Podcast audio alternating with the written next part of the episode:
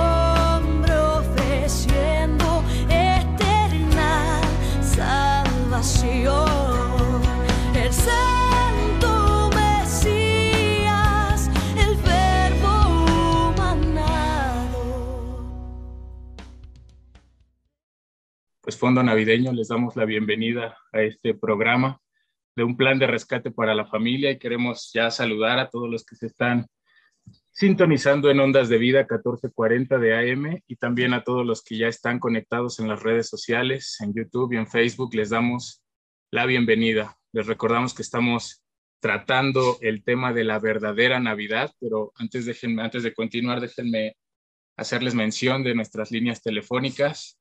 Los números son el 271-344-3133 y el 271-344-3134. Una línea para mensajes de texto y WhatsApp es el 272-705-4430. ¿Vale? Y como les mencionaba, esta semana de Navidad estamos tratando el tema de la verdadera Navidad y para esto pues, yo le voy a pedir aquí a mi tocayo, que es de los que se animó a abrir su cámara, que si nos guíe en una oración.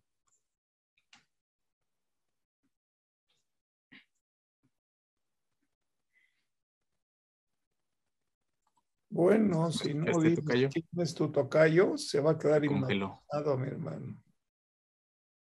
Tocayo. Listo. Si no, yo, yo, yo oro. Adelante. Padre, es en el nombre de Jesucristo en quien nos presentamos delante de ti, para darte las gracias, Señor, para honrarte, para bendecirte, Señor, y para agradecerte por la oportunidad que nos das de reunirnos a la distancia, de poder utilizar todos estos medios de comunicación, Señor, para compartir con todos aquellos, Señor, que han dispuesto de este tiempo, Señor, y aún en otro tiempo, Señor, a escuchar una palabra, Señor. Sabemos que estamos en una semana, Señor, donde pues el mundo celebra, Señor Padre, la Navidad, pero nosotros, Señor Padre, queremos dar a conocer el verdadero propósito de la Navidad, Señor. Así es de que te honramos, te dejamos a ti el lugar de presidencia, que toda la gloria y toda la honra sean para ti, Señor. Te bendecimos en el nombre de Jesucristo. Amén. Y bueno, yo le voy a dejar el lugar al doctor Roberto Torres para continuar con este tema. Ok, Sergio, gracias. Ese, ese canto del niño del tambor, qué hermoso.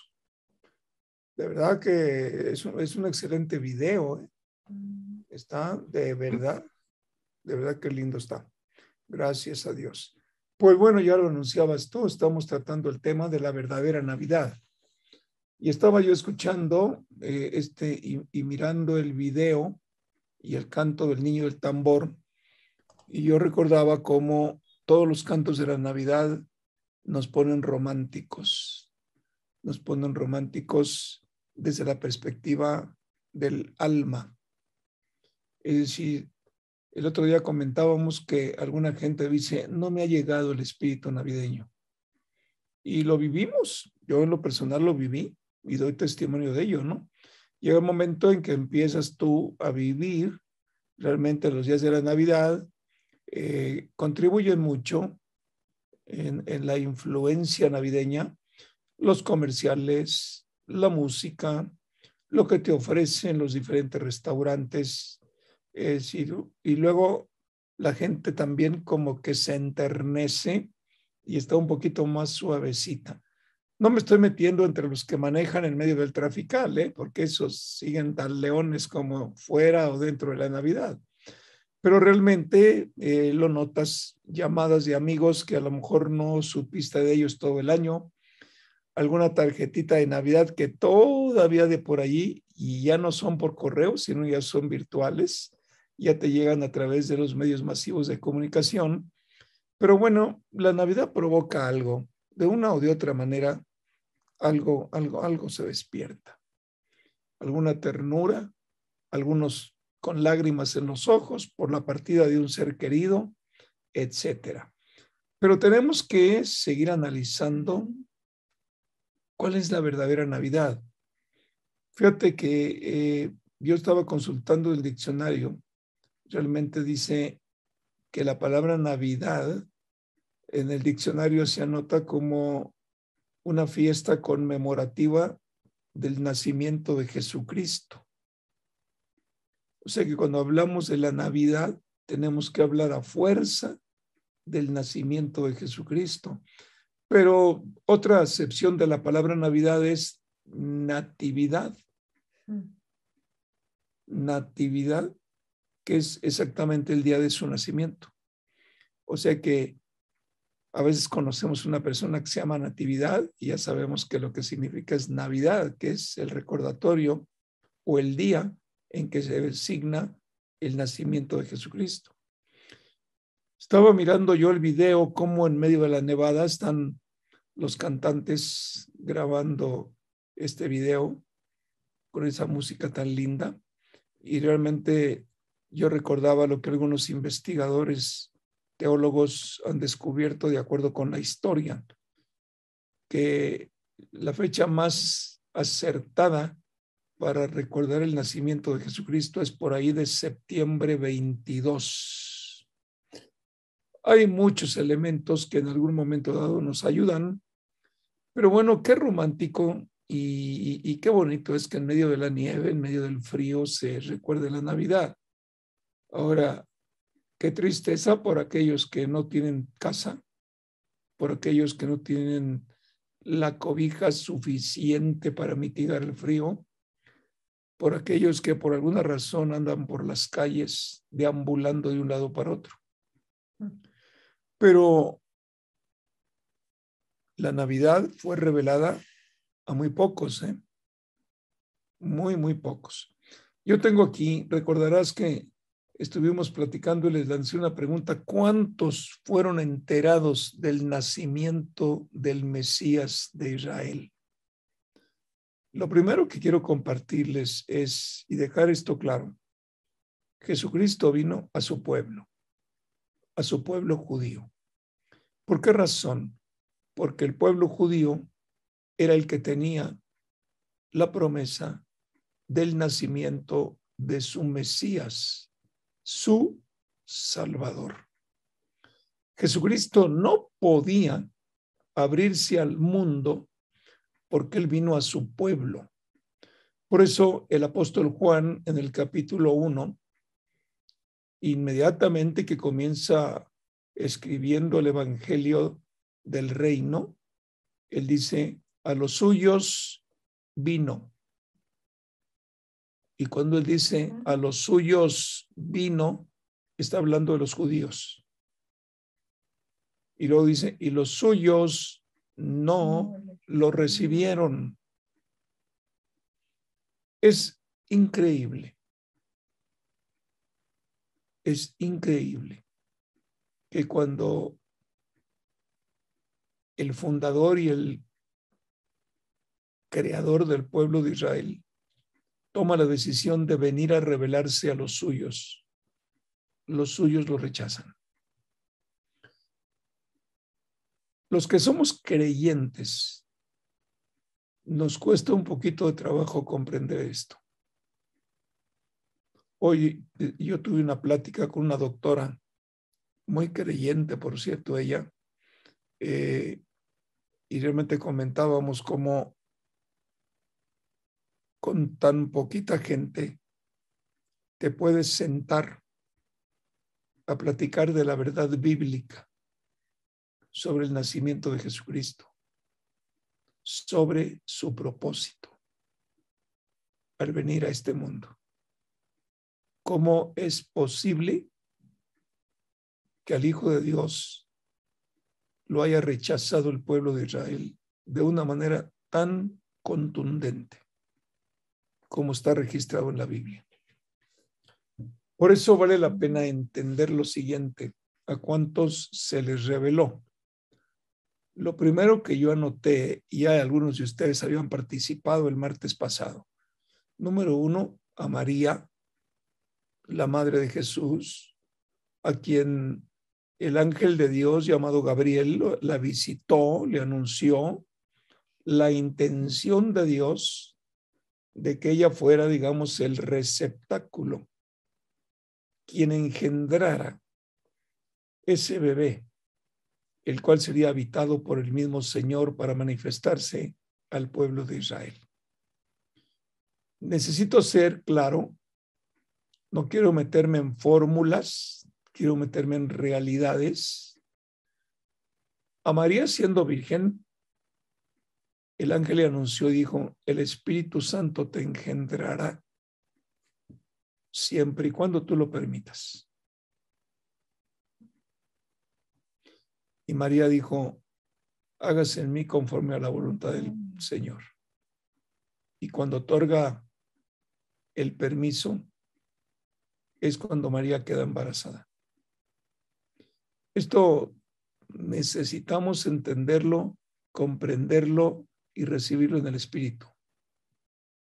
Dios no obliga a nadie a nadie. Para que Dios intervenga en nuestra vida, nosotros necesitamos autorizarlo. Si no, no interviene. Entonces, sí es muy importante recordar, bueno, a los suyos vino. Tuvo la necesidad de tomar forma humana para manifestarse a los suyos y los suyos por quienes él vino, no lo recibieron. Entonces, sí que les quede claro, él solamente vino al pueblo de Israel. Te lo voy a repetir, él solamente vino al pueblo de Israel.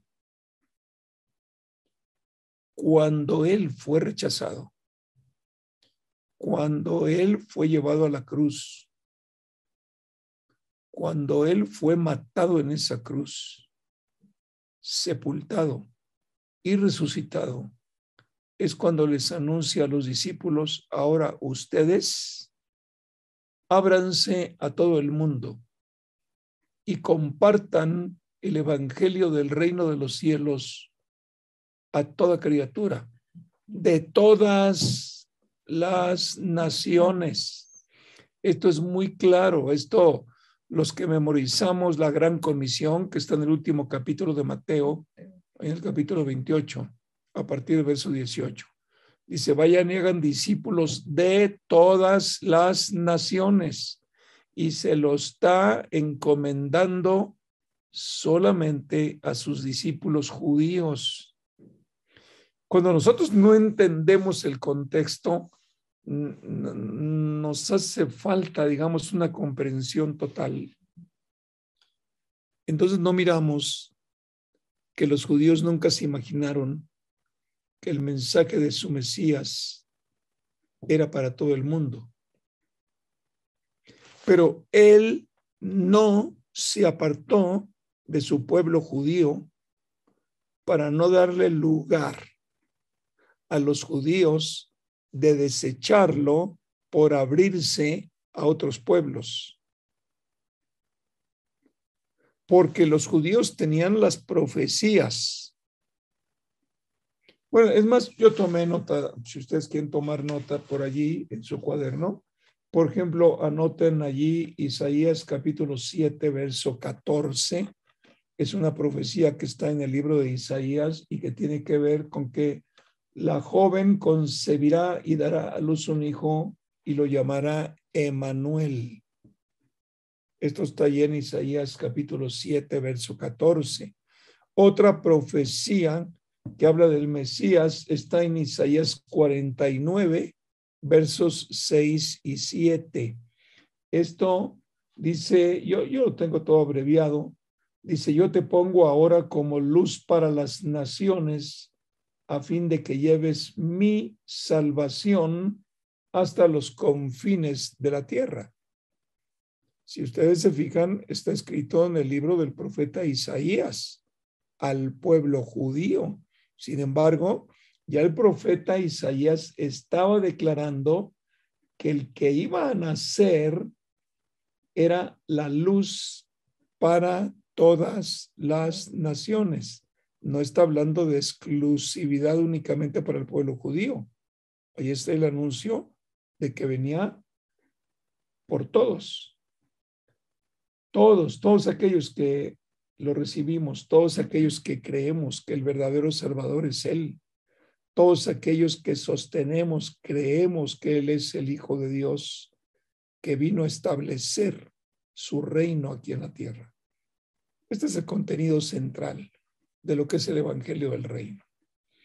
Entonces, recuerda una cosa, cuando tú te interesas por Jesucristo y conoces su propósito para el cual vino, y tú decides seguirlo, puede ser que lo sigas, puede ser que lo conozcas, pero Él no va a actuar en ti hasta que tú no te pongas totalmente bajo su autoridad. Pero para que tú, lo, tú te pongas bajo la autoridad de Cristo, tienes que renunciar a tu autoridad personal. Así de sencillo.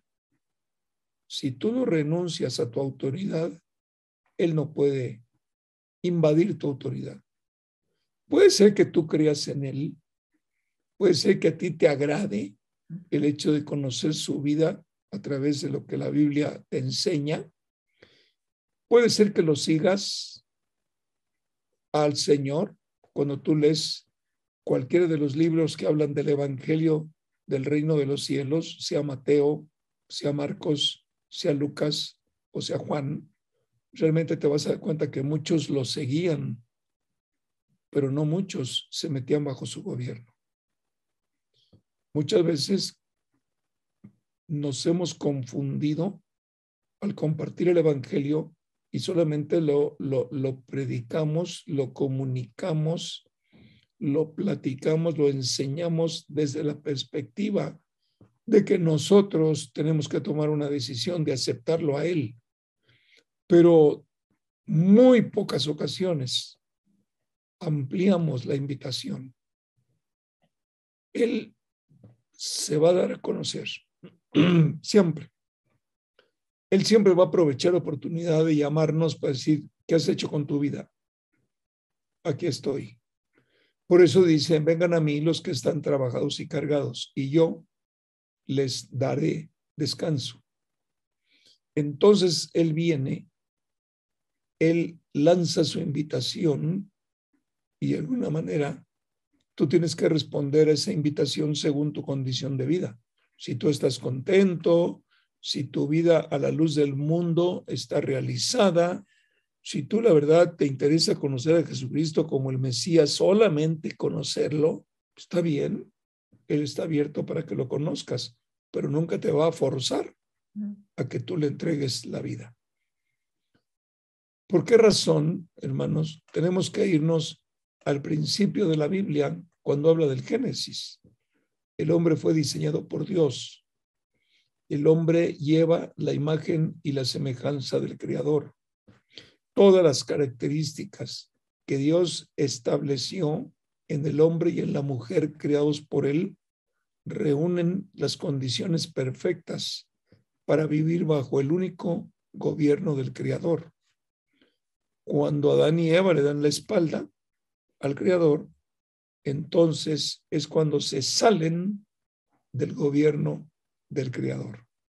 Y a partir de ahí la humanidad está fuera del gobierno del Creador. Por eso cuando tú lees lo que dice el apóstol, dice, por cuanto todos pecaron, y la palabra pecado es separados de Dios, por cuanto todos están separados de Dios. Es, es exacto, estamos destituidos de la gracia. No, más bien de la gloria. La gracia siempre está disponible. Así es, necesitamos entender esto. Porque si tú no comprendes esto en el espíritu, entonces estás viviendo una, una religión, porque no comprendes la razón de la humanidad. Si tú realmente te quieres meter a fondo, entonces tienes que llegar a una conclusión y decir, a ver, Jesucristo, el Hijo de Dios, vino, sí. Descendió de los cielos, sí. Habitó un cuerpo humano, sí. Ese cuerpo humano fue formado en el vientre de María siendo virgen, sí. ¿Y para qué tuvo que tomar un cuerpo humano? Pues para que lo pudieran ver, para que lo pudieran escuchar, para que pudieran recibir las enseñanzas, para poder convivir entre los hombres. Por eso era necesario un cuerpo humano. Cuando nosotros leemos el Evangelio, fíjense, le- le- les voy a leer que les va a hacer, le- les va a ayudar esto. Anoten allí Evangelio según San Juan capítulo 1. Miren, miren qué interesante, cómo comienza. Y esto, eh, la mayoría de nosotros lo, lo aprendimos de memoria cuando empezamos a recibir las primeras enseñanzas de la Biblia. Pero miren, en el principio ya existía el verbo. Cuando tú lees la palabra verbo con mayúscula, se refiere a Jesucristo. Ahora mira, si en una oración gramatical tú la analizas, ayer en mis tiempos a mí me enseñaron algo que no sé si, si en la primaria actualmente le siguen llamando de la misma manera. Decía, una oración gramatical es aquella que tiene sujeto, quien, verbo, acción, complemento. No sé, yo cuando mis hijos estaban estudiando primaria, pues como que usaron otros nombres y me tuve que adaptar, pero lo que aprende ese niño ahí se queda. Entonces, el verbo es la acción. El perro corre. El sujeto es el perro. El verbo es correr. ¿Qué está haciendo el perro? Entonces, cuando nosotros vemos en el principio ya existía el verbo con mayúscula, apréndelo. La palabra verbo es aplicable a Jesucristo. Logos. La palabra es logos en griego. Dice, fíjense, y ahora lo van a comprender. Y el verbo con mayúscula estaba con Dios. Véanlo, véanlo, ahí está. El verbo Jesucristo estaba con Dios. Y luego en el tercer renglón dice, y el verbo con mayúscula Jesucristo era Dios. Ahora, ahora creo que lo estás comprendiendo mejor. Te lo voy a volver a repetir porque luego las distracciones están allá a la orden. En el principio, ¿cómo comienza Génesis 1.1? En el principio creó Dios los cielos y la tierra. Ok, acá en, en, Evangelio según San Juan dice, en el principio ya existía el verbo. Voy a cambiar la palabra verbo y voy a poner Jesucristo. En el principio ya existía Jesucristo. Y Jesucristo estaba con Dios. Y Jesucristo era Dios. Ahí está la perfecta Trinidad. De verdad, hermanos. Y está en el capítulo 1, versículo 1 del Evangelio según San Juan. Yo no sé cuántas veces lo hemos leído, lo hemos comentado, pero bueno, hoy es el tiempo de hacer esta aclaración. Profeta, lo que dice el verso 2. Él, refiriéndose al verbo, refiriéndose a Jesucristo, vuelve a decir, estaba con Dios en el principio. Por medio de Él, refiriéndose al verbo, va de nuevo. Por medio de Él, todas las cosas fueron creadas.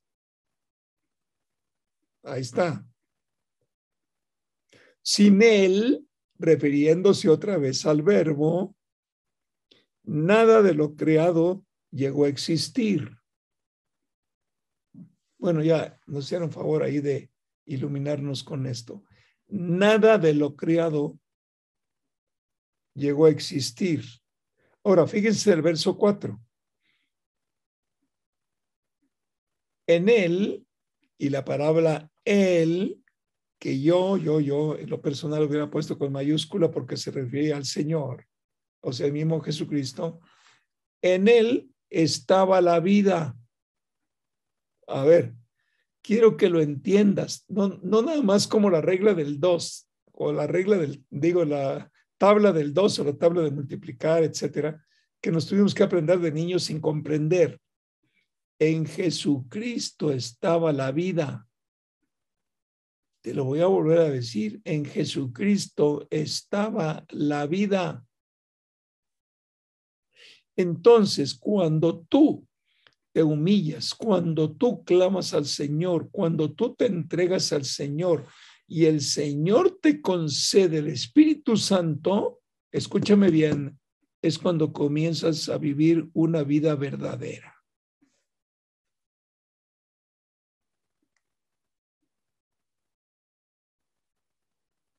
El que le viene a dar calidad de vida, te viene a dar a ti, es Jesucristo.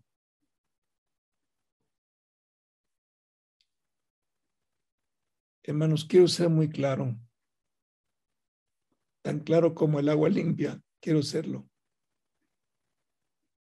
Mientras Jesucristo no te habite en la persona del Espíritu Santo, tú vives, pero vives materialmente como ser humano sobre un planeta material, la Tierra. Cuando tú recibes al Espíritu Santo, entonces, estando sobre la tierra, comienzas a tener una vida totalmente diferente a la que se vive en la tierra. Es una vida espiritual. La verdadera vida, mis hermanos, es la vida espiritual. Esa es la verdadera vida. Por eso vale la pena entonces detenernos en este verso 4. Dejo que escriban, que anoten y que se regresen al verso 4 que está proyectado. En Jesucristo estaba la vida. Esto lo está escribiendo el apóstol Juan, capítulo 1, versos 1, 2, 3 y 4. Dice, y la vida era la luz de la humanidad.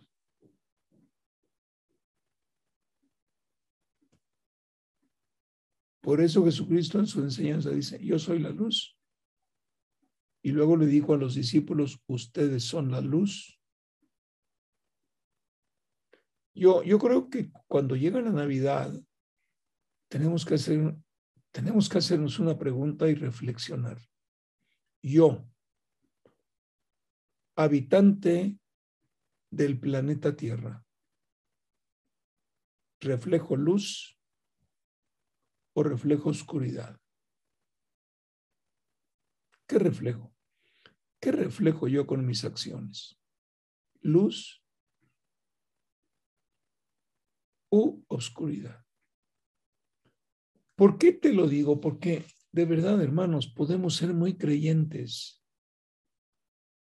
pero el hecho de ser muy creyentes no nos garantiza que demos luz. Podemos hablar de Jesucristo como muy, muy, muy, muy creyentes, podemos enseñar de Jesucristo como muy, muy, muy creyentes. Podemos memorizar la Biblia muy, muy, muy creyentes.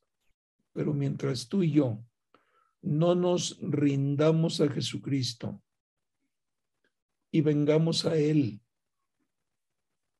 y nos ofrezcamos, como dice el apóstol Pablo, en sacrificio vivo al Señor, para que el Espíritu Santo nos habite. En el momento en que reunimos las características espirituales para que nos conceda al Espíritu Santo, en ese momento nos lo da y comenzamos a vivir en la dimensión espiritual.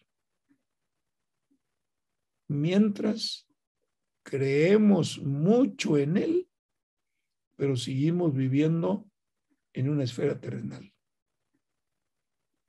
Así de sencillo. Tú me podrías decir, bueno, no alcanzo a comprender por qué tengo que renunciar a mi gobierno. Ok. Tú y yo fuimos criados sin Cristo. Fuimos formados en la casa donde nacimos, en la escuela desde el kinder a donde fuimos.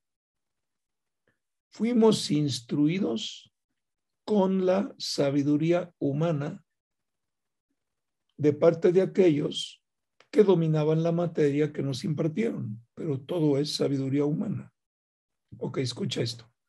La sabiduría humana desarrolla la mente humana. Conforme tú vas recibiendo el desarrollo de la mente humana y vas creciendo en estatura, cumpliendo años, entonces para gobernarte tú estás aplicando principios que te fueron dados de sabiduría y de inteligencia humana. Esto es normal, o sea, no te asustes. Fuimos a la escuela, los que pudimos obtener un título lo tenemos, pero todo es conocimiento humano. ¿Para qué? Para que aprendas a vivir y a defenderte en este mundo que tiene sus propias reglas. En todo lo que yo te platico, Dios no interviene. Aquí interviene nuestros padres, intervienen aquellos que nos dieron la opción y la perfecta oportunidad de ir a un colegio, de estudiar la carrera que cada uno de nosotros elegimos o la que nos fue elegida por nuestros padres, porque decimos, bueno, yo, yo no tenía ni idea para dónde, ¿no? Pero alguien me dijo que tú eres un buen arquitecto y me metí a estudiar arquitectura, etcétera. Entonces, la formación del hombre sin Dios es el desarrollo del hombre sin Dios.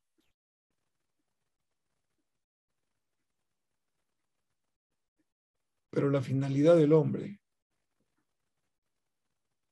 no es terrenal la finalidad del hombre es vivir la eternidad con el Creador. Es ahí donde está radicada la vida eterna. Es ahí donde tenemos nosotros que seleccionar. Vivir en la tierra, nacer, crecer, reproducirme terrenalmente y morir terrenalmente, al hombre criado por Dios se está quedando en una sola cara de la vida, solo lo terrenal. Y lo terrenal desaparece, como desaparece nuestro cuerpo. Cuando sepultas a alguien, eh, los efectos de la sepultura a la tierra pues, se acaba convirtiendo automáticamente en polvo. De allá que el principio en Génesis que dice, porque polvo eres y en polvo habrás de convertir. Es polvo, estamos hechos del polvo de la tierra. Por eso en Génesis 2.7 te dice que Dios hizo al hombre, formó al hombre del polvo de la tierra. Entonces, cuando muere el hombre, se vuelve otra vez polvo. Pero estás hablando del cuerpo humano. El cuerpo humano es lo físico que te caracteriza.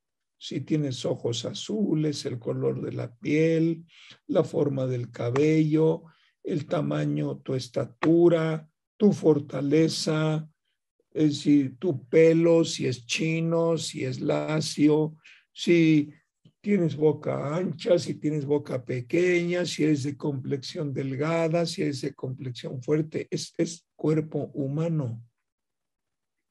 Pero el hombre es algo más allá que el cuerpo humano. El cuerpo humano es un estuche en donde habita el espíritu que nos da vida. Cuando el cuerpo humano fallece, el espíritu sale del cuerpo humano y parte a Dios para darle cuentas a Dios. En otras palabras, y estoy yéndome muy despacio porque a lo mejor te estoy sorprendiendo y ya te estoy mareando. En otras palabras, tú eres un espíritu que habitó un cuerpo humano.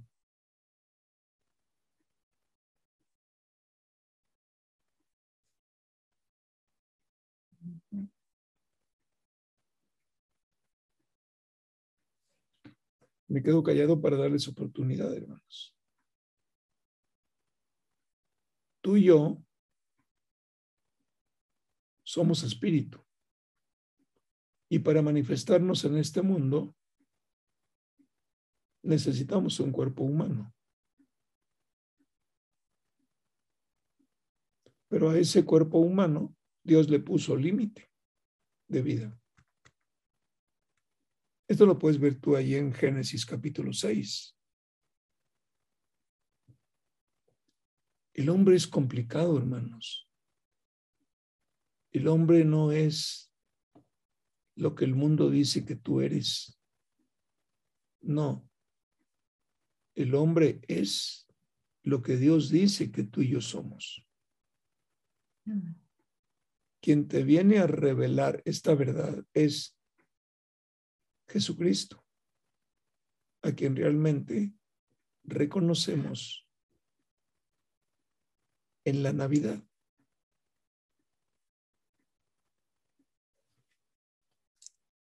Posiblemente me estés pidiendo un poquito de amplitud. Posiblemente esta verdad te está sorprendiendo, por eso voy tan lento, por eso hago hincapié y repito y repito y repito para que te haga clic. Cuando el ángel entrevistó a María siendo virgen, lo que le expuso fue el plan de Dios, diciéndole, tú eres la mujer seleccionada por Dios para ser la madre del Hijo de Dios. Y fue cuando María dijo, ok, que se haga en mí la voluntad del Señor. Entonces, el Espíritu Santo vino y embarazó a María siendo virgen.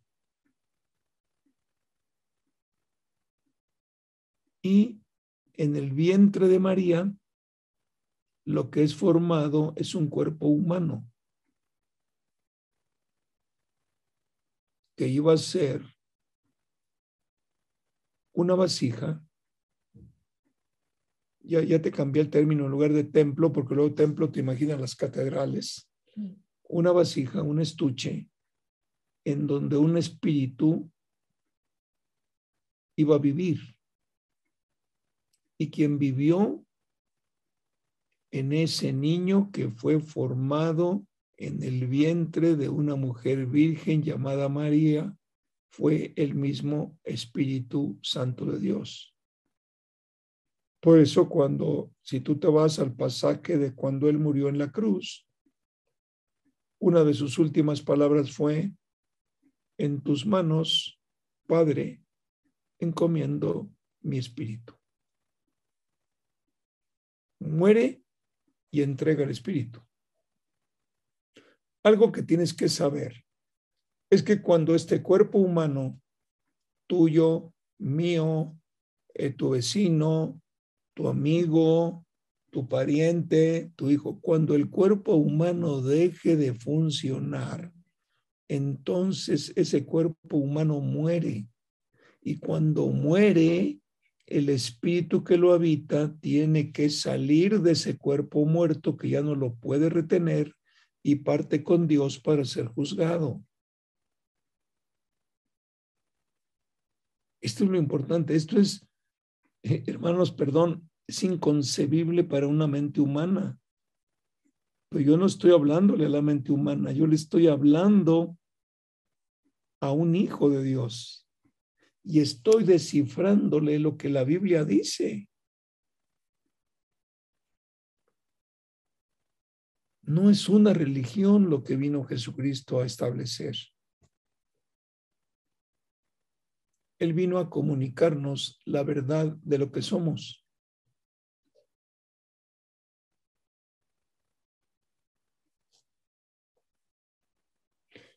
Cuando nosotros no conocemos la verdad de Cristo y se nos muere un ser querido, hermanos, nos volvemos locos porque creemos que nuestro ser querido, en el momento que es sepultado, allí va, allí va el hombre, o allí va la mujer, o allí va el niño. No, ahí va el cuerpo. Solamente el cuerpo un cuerpo que sirvió de estuche a un espíritu. Entonces empezamos a mirar, de verdad, hermanos, empezamos a mirar la vida diferente. Y la pregunta es, ¿en qué estoy invirtiendo el tiempo que Dios me está concediendo sobre la tierra? ¿Hacia dónde le apunto? En qué lo estoy invirtiendo. La Navidad confronta. Cuando nosotros nos metemos, miren, por eso en el versículo 4 que Carlos nos dejó ahí proyectado dice, es que en, en el Señor Jesucristo estaba la vida, ya estaba la vida. Te lo voy a repetir allí, mira, vuélvete acá, vuélvete a la pantalla en él estaba la vida. O sea, esa vida nunca ha desaparecido del planeta. Y la vida era la luz de la humanidad, era lo que le daba propósito, era lo que iluminaba. Estamos hablando de una luz, no la luz del sol, estamos hablando de la luz de la presencia de Dios. Ahora fíjense el verso 5. Esta luz resplandece en las tinieblas y las tinieblas no han podido apagarla. Extinguirla es acabar con ella, apagarla, como cuando tú y yo apagamos la luz del cuarto donde estamos.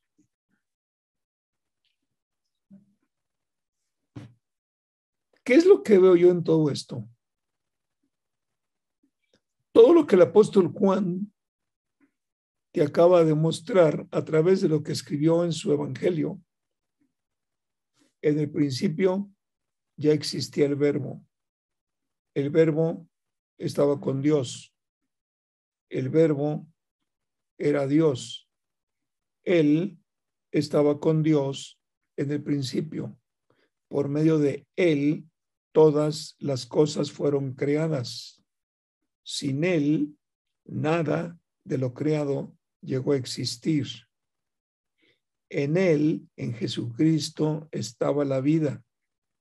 Y la vida era la luz de la humanidad. Esta luz resplandece en las tinieblas. Y las tinieblas no han podido extinguirla. Nunca se apartó. Siempre estuvo. ¿Saben lo que yo veo? No había sobre la tierra un ser humano capaz de recibir lo que Juan escribe en Juan 1.1 al 1.5. No, esto estaba velado para el hombre sin Dios. Ahora es revelado al hombre con Dios. Esto ha estado ahí siempre, pero el hombre lo rechazó.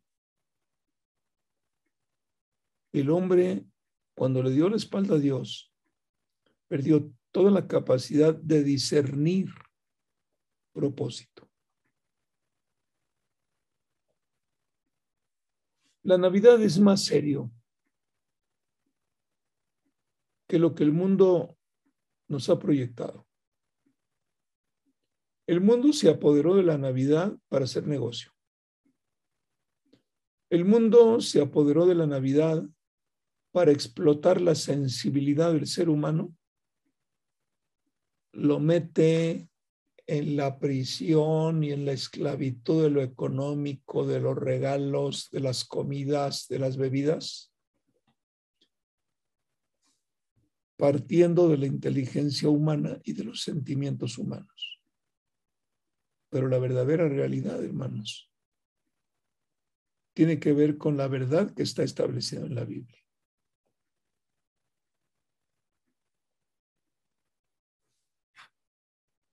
Yo les comparto esto porque ya tenemos mucho tiempo juntos leyendo la palabra, pero la verdad como el Señor nos va llevando de la mano, cómo, cómo nos va revelando realmente el propósito de Jesucristo al venir a la tierra. Entonces, Dios toma la decisión de venir a vivir humanamente entre los hombres.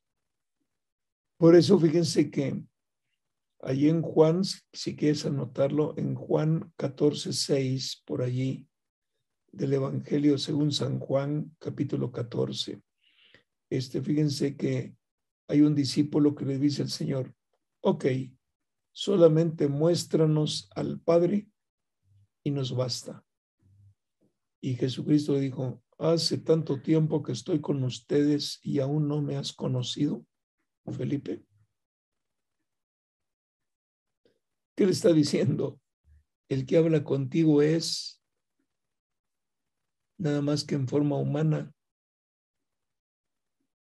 Por eso el mismo Señor dice, el que me ha visto a mí, ha visto al Padre. Lo voy a volver a repetir. Jesucristo le dice, el que me ha visto a mí, ha visto al Padre. ¿Qué le está diciendo? Oye, chico, el que está hablando contigo es tu criador. El que está hablando contigo es el verdadero Dios que ocupa este cuerpo humano para que lo puedas ver, para que lo puedas escuchar, para que puedas acercarte a Él. Pero es el mismo Dios que tuvo que tomar una forma humana para poderse manifestar entre los hombres.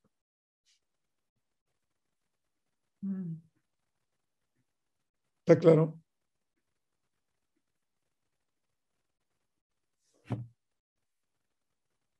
Por eso cuando Jesucristo vive en mí o vive en ti,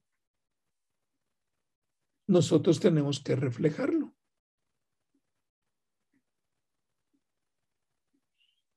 Y podríamos decir, híjole, ¿cómo le hago? Pues tienes que rechazar todo lo que el diablo ha formado en nosotros. Oigan, ¿a poco? Miren, les voy a poner un ejemplo un poquito burdo, pero hay necesidad. Oigan, ¿a poco el ser humano no refleja al diablo? Estoy hablando sin Cristo. ¿eh? ¿A poco no? En sus hechos, en sus pláticas, en su testimonio de vida, en su proyecto de vida, no importa, escúchame bien, no importa el puesto que la sociedad le dé a una persona no importa la hermosura del cuerpo de una mujer. No importa la empresa a nivel mundial que esté colocada donde hay un creador, donde hay un gobernante de esa empresa que recibe el aplauso de todos y el reconocimiento y la clasificación. Eso es según el mundo, hermanos. No importa.